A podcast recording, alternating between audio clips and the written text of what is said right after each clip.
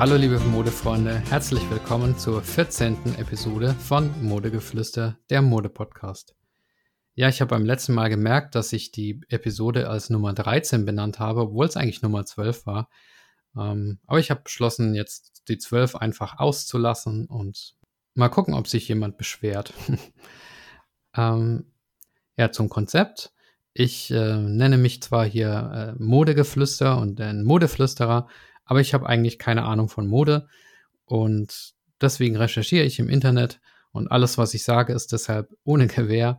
Aber ich versuche mich hier schlau zu lesen und äh, euch schlau, äh, Schlaues zu erzählen, damit ihr euch besser mit Kleidung und mit Mode auskennt. Und ähm, ja, heute soll es um die Frage gehen, wohin man eigentlich mit alter Kleidung soll. Also was man machen soll, wohin man die alte Kleidung entsorgen soll. Es gibt ja Leute, die haben eine Regel, wenn sie was Neues kaufen, dann muss was Altes dafür raus. Ich bin da nicht ganz so konsequent, aber an sich finde ich die Regel eigentlich gut, weil sie halt auch dafür sorgt, dass der Kleiderschrank nicht so voll quillt. Egal wie, ähm, irgendwann kommt man immer an einen Punkt, an dem ein Kleidungsstück aussortiert werden muss. Vielleicht auch, weil es kaputt ist oder nicht mehr gefällt oder nicht mehr passt, wie auch immer. Und dann stellt sich die Frage, wohin damit? Das muss man unter verschiedenen Gesichtspunkten betrachten, nämlich zum Beispiel, will ich mit meiner aussortierten Kleidung noch Geld verdienen? Wenn ja, wie viel Zeit stecke ich in den Verkauf rein?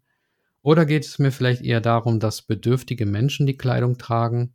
Was ist eigentlich am nachhaltigsten? Womit habe ich am wenigsten Aufwand? Gar nicht so einfach und darum liste ich euch im Folgenden einige Möglichkeiten auf, was ihr mit alter Kleidung machen könnt und erzähle ein bisschen was dazu. Ähm, grundsätzlich sind es sechs Möglichkeiten. Ähm, ja, wie immer gilt, ich bin nicht in der Modebranche tätig, also was ich hier berichte, ist einfach nur äh, recherchiert. Ja, Möglichkeit eins ist äh, Aufbewahren in einem, ja, ich nenne es mal Zwischenlager. Die erste Möglichkeit besteht also darin, es nicht zu entsorgen, sondern irgendwo zwischen zu parken. Ich muss zugeben, ich mache das auch gerne. Ich habe sogar zwei Orte dafür. Einmal bei uns im Keller, im Haus unten und zum zweiten bei meinen Eltern. Da habe ich noch ein Kinderzimmer mit einem Kleiderschrank. Und wenn ich da zu Besuch bin und mir zu wenig mitgenommen habe an Kleidung, dann hole ich mir da gerne auch mal was raus. Meine Mutter hasst das und die hätte am liebsten, dass der Schrank total leer ist aber da stelle ich mich einfach hartnäckig. Es hat halt auch den Vorteil, dass man noch ein bisschen Bedenkzeit bekommt. Manches passt halt nicht mehr in den Schrank, aber so schlecht ist es vielleicht auch nicht. Und ein paar Jahre später gefällt es dann wieder und man holt es raus, man will ein bisschen Abwechslung oder es wird wieder modern. Ähm, kann ja auch passieren. Wenn man so ein Capsule Wardrobe Modell macht, wie ich in der ersten Folge erklärt habe, dann braucht man so ein Zwischenlager auf jeden Fall. Ähm, aber natürlich, man sollte schon irgendwie den Überblick haben und das sollte nicht alles wahllos irgendwo hingestopft werden. Also das wäre schon meine Möglichkeit eins. Die zweite Möglichkeit wäre Verkaufen. Beim Verkauf gibt es verschiedene Untervarianten. Variante A ist der Flohmarkt. Ich persönlich würde für mich niemals nie ein Kleidungsstück auf dem Flohmarkt kaufen. Erstens kann ich nicht einkaufen, wenn ich beobachtet werde. Das äh, geht einfach nicht. Und zweitens will ich ein Kleidungsstück auch anprobieren und mich da im Spiegel sehen. Und das, die Gelegenheit gibt es ja auf Flohmärkten eigentlich nicht. Also ich habe es zumindest noch nicht gesehen. Ähm, aber okay, also offenbar läuft der Verkauf hier irgendwie. Leute machen das. Und ich muss natürlich vorher beachten, dass ich mich anmelden muss. Ich muss die Standmiete zahlen und ja, muss das ja auch irgendwie wieder reinkriegen. Das heißt, ich brauche auch ein bisschen Absatz. Mir persönlich wäre das zu umständlich. Auch die Zeit, die man dann da rumstehen muss, im Kalten wahrscheinlich noch.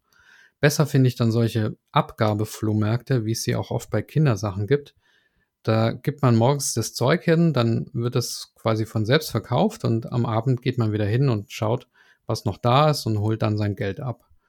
Ähm, ja, überhaupt solche privaten Flohmärkte in, in so Hallen oder in, ähm, in Schulgebäuden oder so von oder Kirchen, ähm, die finde ich auch gemütlicher und angenehmer als diese großen Supermarkt-Parkplatz-Flohmärkte. Ähm, ja, Steuern muss man auf die Flohmarkteinnahmen übrigens nur zahlen, wenn man das gewerblich macht, also Das dürfte kein Problem sein. Man sollte natürlich seine Sachen dann auch entsprechend präsentieren, also so dass man es als potenzieller Käufer auch richtig sehen kann. Wenn da alles übereinander gestapelt ist, ja, wie soll ich denn dann rausfinden, wie es aussieht und ob es mir passt, ohne den ganzen Stapel auseinanderzureißen? Deswegen am besten irgendwelche Stangen ähm, und Bügel äh, mitnehmen und dann hinhängen. Kleidung vorher waschen, Preise kennzeichnen, am besten noch äh, irgendeine ruhige Ecke einrichten, wo man sich vielleicht umziehen kann, vielleicht sogar mit einem Standspiegel oder so. Ähm, ja, und dann ähm, passt das. Variante B wäre dann der Verkauf in einen Second-Hand-Laden, falls ihr sowas in der Stadt habt. Die kaufen aber nicht so Alltagsklamotten an, das muss dann schon irgendwie so Markenkleidung sein oder was Ausgefallenes. Aber vielleicht habt ihr ja da Glück. Vom physischen Verkauf zum Verkauf übers Internet, das ist dann sozusagen die Verkaufsvariante C. Da bietet sich erstmal an eBay Kleinanzeigen. Erfahrung damit habe ich nicht, also bei Spielsachen ja, aber nicht mit Kleidung. Keine Ahnung, ob das funktioniert. Ähm, ich vermute aber, ja, bei Kindersachen auf jeden Fall, äh, wegen des Themas Anprobieren. Das ist ja bei Kindersachen nicht so notwendig, aber ja, probiert es halt mal aus. Und dann gibt es natürlich noch so spezialisierte Secondhand Online-Shops. Der bekannteste davon ist wohl Vinted, früher unter dem Namen Kleiderkreisel bekannt. Es gibt auch noch ähm, Momox zum Beispiel, die sind auch dann, äh, die sind auch ganz groß. Da muss man eben seine Kleidung einschicken, beschreiben, teilweise auch noch fotografieren und dann bekommt man den Verkaufspreis abzüglich einer Provision für den Anbieter. Äh, was man da machen muss natürlich an Verkaufsverhandlungen und äh, was man dann an die äh, an den Secondhand Online Shop delegieren kann, das ist unterschiedlich von Anbieter zu Anbieter. Es gibt welche wie zum Beispiel Mädchenflohmarkt, die bieten einen sogenannten Concierge Service an. Concierge heißt ja sowas wie Pförtner. Das bedeutet, ähm, dass du denen nur die Kleidung schickst und die dann quasi alle anderen Schritte für dich übernehmen. Bedeutet aber natürlich auch, dass sie halt mehr Provision nehmen, ist ja klar. Beim Mädchenflohmarkt zum Beispiel sollen das äh, 40 Prozent sein. Aber immerhin, wenn man dann noch 60 Prozent von dem erzielten Preis bekommt. Ja, diese ganzen Verkaufsvarianten, die geben natürlich nicht nur Geld, sondern sind auch nachhaltig, weil sie den Lebenszyklus der Produkte verlängern und somit auch die Energiebilanz besser wird. Falls man nicht gerade mit dem SUV zum 100 Kilometer entfernten Flohmarkt fährt, um es da dann zu verkaufen. Übrigens bei diesen äh, genannten Läden kann man natürlich nicht nur verkaufen, sondern auch günstiger einkaufen. Also das wäre auch mal eine Möglichkeit, ähm, gerade wenn man sparen muss angesichts der jetzigen Gasrechnung, dass man mal bei Vinted oder Momox oder Mädchenflohmarkt oder wie auch immer mal, mal nach Kleidung schaut. So, Möglichkeit drei nach dem Aufbewahren und dem Verkaufen ist das Eintauschen. Und damit meine ich jetzt nicht private Tauschgeschäfte. Klar, das geht auch es gab auch mal so ein Kleiderparty, Tauschparty-Hype. Aber was ich meine, ist das Eintauschen bei Modehäusern. Hm, in einer der vorangegangenen Sendungen hatte ich ja schon erzählt, dass das bei HM geht. Da kriegt man Punkte und dann auch Rabatt für den nächsten Einkauf. Und angeblich gibt es das auch bei Zalando und Mango und noch bei weiteren. Und ja, falls man dann noch Glück hat, dann werfen die das Zeug nicht weg, sondern recyceln es und stellen daraus dann vielleicht sogar wieder eine Modekollektion her. Möglichkeit 4 wäre das private Verschenken. Ähm, klar, verschenken geht natürlich auch, gerade bei Kinderkleidung.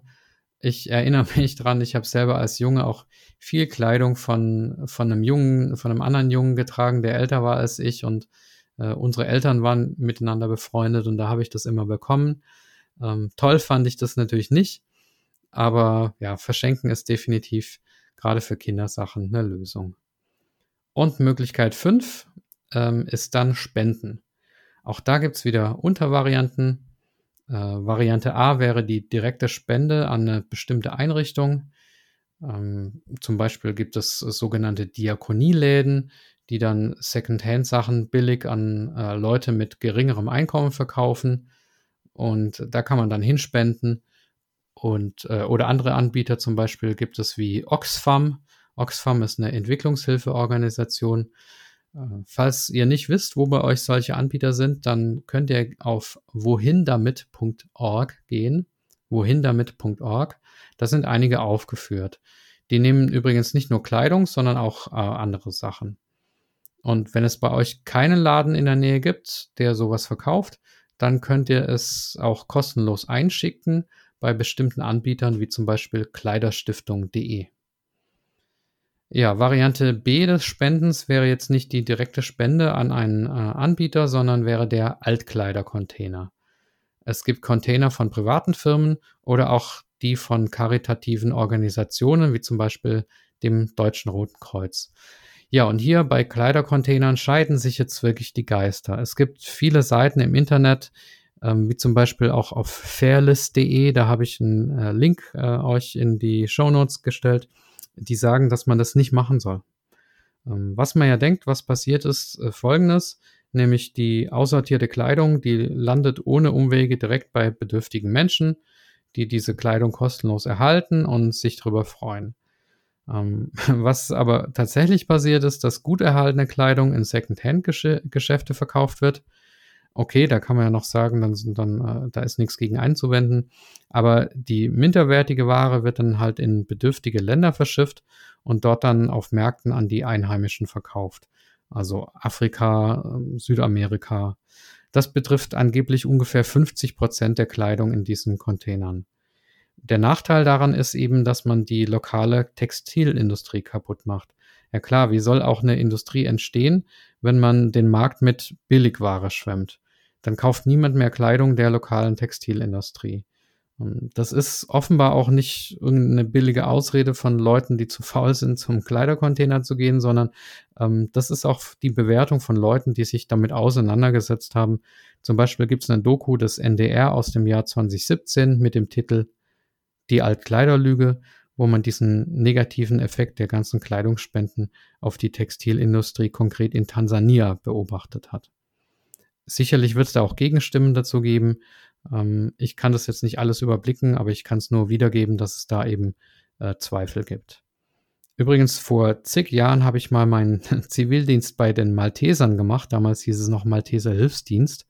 Da mussten wir auch einmal die Woche Kleidercontainer leeren. Und äh, wir haben das, wir haben das gehasst. Äh, das war ähm, auch immer irgendwie eine eklige Arbeit, weil ganz unten war immer das vergammelte, verschimmelte alte Zeug, das dann nicht in Tüten eingepackt war und da schon jahrelang lag. Das haben wir dann drin gelassen und der nächsten Zivildienstgeneration überlassen. Ähm, ja, die eingepackten Sachen, die in Säcken waren, die haben wir dann auch äh, tatsächlich rausgenommen und haben dann, äh, die wurden dann umverpackt und für ein Euro an Bedürftige verkauft oder eine D-Mark war es, ein D-Mark war es damals, glaube ich, sogar noch. Ähm, daran könnt ihr sehen, wie alt ich bin. die haben dann ähm, ja den, den äh, Sack aufgemacht, also die Bedürftigen haben dann vielleicht ein bis zwei Sachen für sich gefunden, die gepasst haben und den Rest dann weggeworfen. Da ging also nichts nach Afrika damals.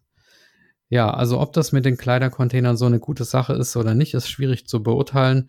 Ich persönlich mache es nicht, weil mich dieses ähm, Afrika-Textilindustrie-Argument äh, durchaus überzeugt. Ja, Möglichkeit 6 ist dann das schlichte Wegwerfen. Wenn man keine Lust hat auf Aufwand fürs Spenden oder Verkaufen und dann den Container aus den genannten Gründen nicht gut findet, dann bleibt eigentlich nur noch die Möglichkeit, das Zeug einfach wegzuwerfen in den Hausmüll. Ähm, wenn ich das mal mache, dann fühle ich mich wie ein Verbrecher. Äh, aber ja, ich weiß auch nicht. Also wenn all die Altern anderen Alternativen nicht funktionieren oder ähm, man hat ja auch nicht immer Zeit und Nerven für sowas, dann ähm, ist das schon mal eine Lösung. Mich würde es interessieren, was ihr meint. Ist das verbrecherisch oder ist das sogar vielleicht die beste Lösung? Äh, schreibt mir gerne an die äh, an meine E-Mail-Adresse modegeflüster mit ue at gmail.com. Dann komme ich schon für die, zu den Quellen für die heutige Folge. Das waren einmal harpersbazaar.de, also die Modezeitschrift Harpers Bazaar, wohindamit.org und fairless.de. Ja, wer mir was Gutes tun will und helfen will, diesen Podcast aufrechtzuerhalten, der kann gerne spenden über steadyhq.com slash modegeflüster oder ähm, auf meiner Homepage vorbeischauen, modegeflüster.net oder in die Modegeflüster Facebook-Gruppe eintreten. Und gerne bin ich auch für Angebote zum Sponsoring oder Affiliate Marketing offen. So, dann viele Grüße an alle, bleibt oder werdet gesund. Ach ja, und äh, noch ein Ausblick auf die nächste Folge. Da geht es dann um Kleider für die Damen und zwar genauer um Kleiderschnitte. Welche Schnittformen gibt es und äh, wem steht welche Schnittform? Also da könnt ihr euch schon, schon mal drauf freuen. Bis dahin, euer Modeflüsterer.